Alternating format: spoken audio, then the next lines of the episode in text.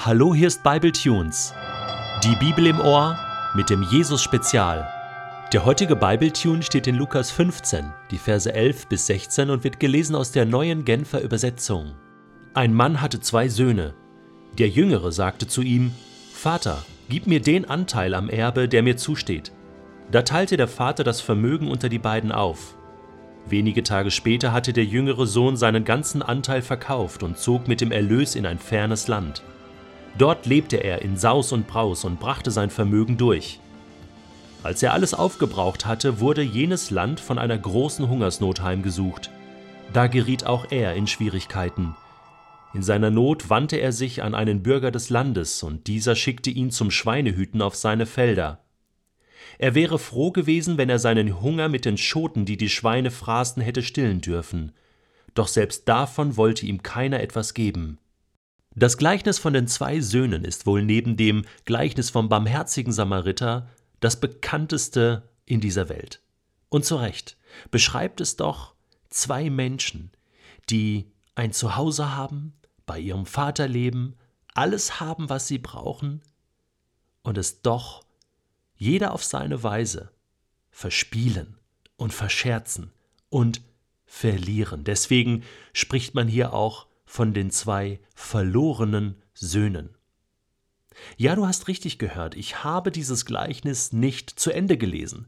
Da fehlt noch der zweite Teil der Geschichte. Und den habe ich ganz bewusst weggelassen, weil ich mir wünsche, dass du nun aufmerksam zuhörst. Wir werden nun den ersten und zweiten Teil dieses Gleichnisses sozusagen gemeinsam erarbeiten, gemeinsam lesen.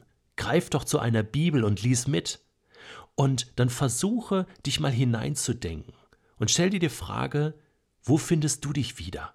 In dem ersten oder in dem zweiten Sohn? Wo bist du da drin? Und was bedeutet das für dich? Ein Mann hatte zwei Söhne. Und dieser Jüngere, der war ganz frech. Ich meine, seinen Vater zu Lebzeiten zu bitten, gib mir bitte meinen Anteil am Erbe, der mir zusteht, das ist eine Katastrophe. In einem jüdischen Kontext konnte man aus diesem Grund einen Sohn enterben, beziehungsweise ähm, der Vater hätte zu ihm sagen können, pass mal auf, äh, das ist eine Frechheit, du bist nicht länger mein Sohn. Aber hier geht's schon los. Der Vater ist so großzügig und er teilt das Vermögen unter beiden auf. Der Jüngere bekommt seinen Teil, der Ältere auch. Beide haben nun Vermögen und der Vater hat gar nichts mehr. Er hat ja alles seinen Söhnen gegeben, zu Lebzeiten.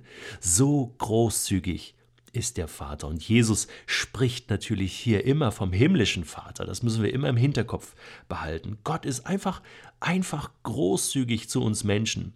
Ganz grundsätzlich ist das so. Wir haben einen großzügigen Gott, einen liebenden Gott, der gerne gibt, der seinen Sohn gegeben hat. Wie sollte er uns mit ihm nicht alles schenken? Und er gibt auch den Menschen, die einfordern, die vielleicht Böses im Sinn haben. Gott lässt es regnen und die Sonne scheinen über Gute und Böse, heißt es einmal. Also Gott knüpft an seinen Segen eigentlich keine Bedingungen. Er gibt großzügig. Der eine, der jüngere Sohn, verkauft nun alles und macht es zu Geld und dann haut er ab in ein fernes Land und er lebt sein Leben in Saus, in Braus, macht sich keine Gedanken und bringt sein ganzes Vermögen durch. Plötzlich ist alles weg. Aber damit nicht genug. Zu seinem persönlichen Pech kommt jetzt auch noch eine große Hungersnot dazu. Er gerät in Schwierigkeiten, er hungert, er sucht Arbeit und wird nun zum Schweinehüten auf die Felder geschickt. Und jetzt heißt es hier, und das ist so der Gipfel, mit dem ich dann äh, geschlossen habe, er wäre froh gewesen, seinen Hunger mit den Schoten, die die Schweine fressen, zu stillen. Ja, ich meine, das ist für den jüdischen Kontext, für die jüdischen Hörer, die dazugehört haben, ist das der absolute Tiefpunkt. Tiefer kann man nicht mehr sinken. Ja, also äh, Schweine hüten, ja, das Schwein war ein, ist ein unreines Tier, ist nicht koscher, ja, auch Schweinefleisch, ja, darf man nicht essen, ähm, das steht nicht auf der Speiseliste und äh, natürlich äh, schon gar nicht das, was Schweine fressen, also das ist auch unrein. Und, und er wäre froh gewesen, von diesem Schweinefraß zu essen. Und dann kommt der Gipfel, doch selbst davon wollte ihm keiner etwas geben, so tief gesunken. Vorher hatte er alles bei seinem Vater und jetzt war alles weg. Das ist ein verlorener Zustand und zwar selbst verschuldet. So, und jetzt? Was ist jetzt? Jesus führt uns in seinem Gleichnis ganz bewusst an diesen Punkt, damit wir darüber nachdenken, wo stehe ich? Und wird mir dann klar, dass das auch selbst verschuldet ist, da wo ich bin? Oder suche ich nach anderen Schuldigen? Sage ich, die Umstände waren schuld, das Leben an sich, meine Eltern? Ähm, es ging halt nicht anders und äh, ich kann halt nicht anders und äh, es musste halt so kommen und ich versinke im Selbstmitleid. Es gibt tausend Gründe, die ich angeben kann. Und das ist genau der Punkt, wo, wo so ein kleiner Gedankenstrich ist, so ein Doppelpunkt, so eine, so eine Gedankenpause. Denn jetzt sind wir dran, innezuhalten. Im Gleichnis heißt es jetzt, jetzt kam er zur Besinnung. In dieser tiefen Not machte er sich Gedanken. Welche Gedanken? Er sagte sich, wie viele Tagelöhne hat mein Vater und alle haben mehr als genug zu essen. Ich komme hier vor Hunger um. Und dann die Entscheidung.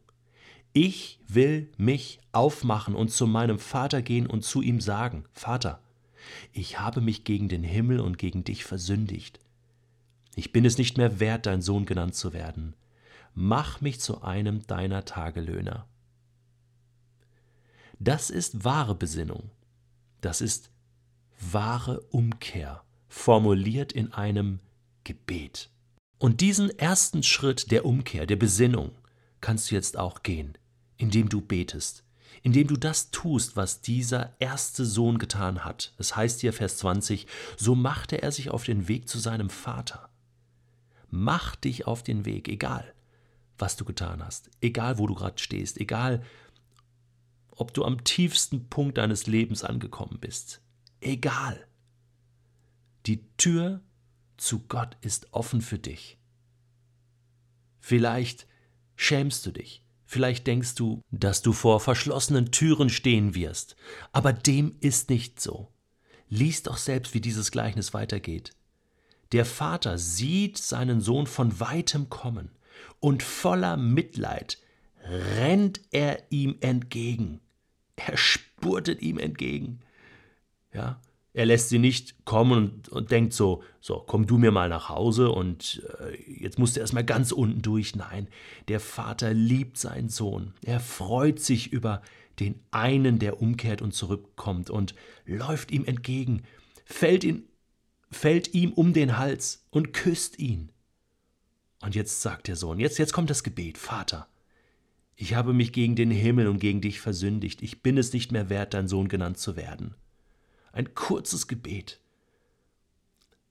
seine Schuld bekennen und sagen, bitte Vater, vergib mir, mach du mit mir, was du willst.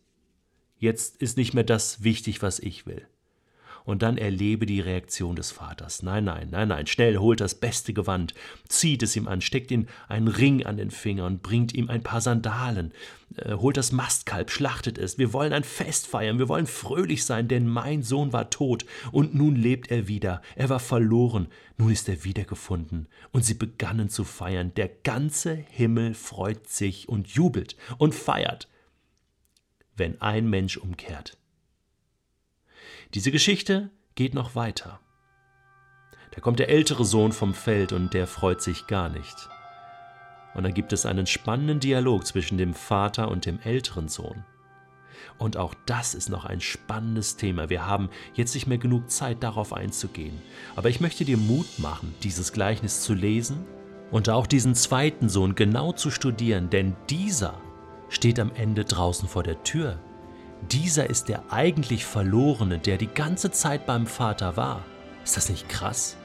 Ich möchte dir abschließend ein Buch empfehlen, was du dazu lesen kannst. Ein Buch, das mich total begeistert hat, von Timothy Keller, Der verschwenderische Gott, von zwei verlorenen Söhnen und einem liebenden Vater.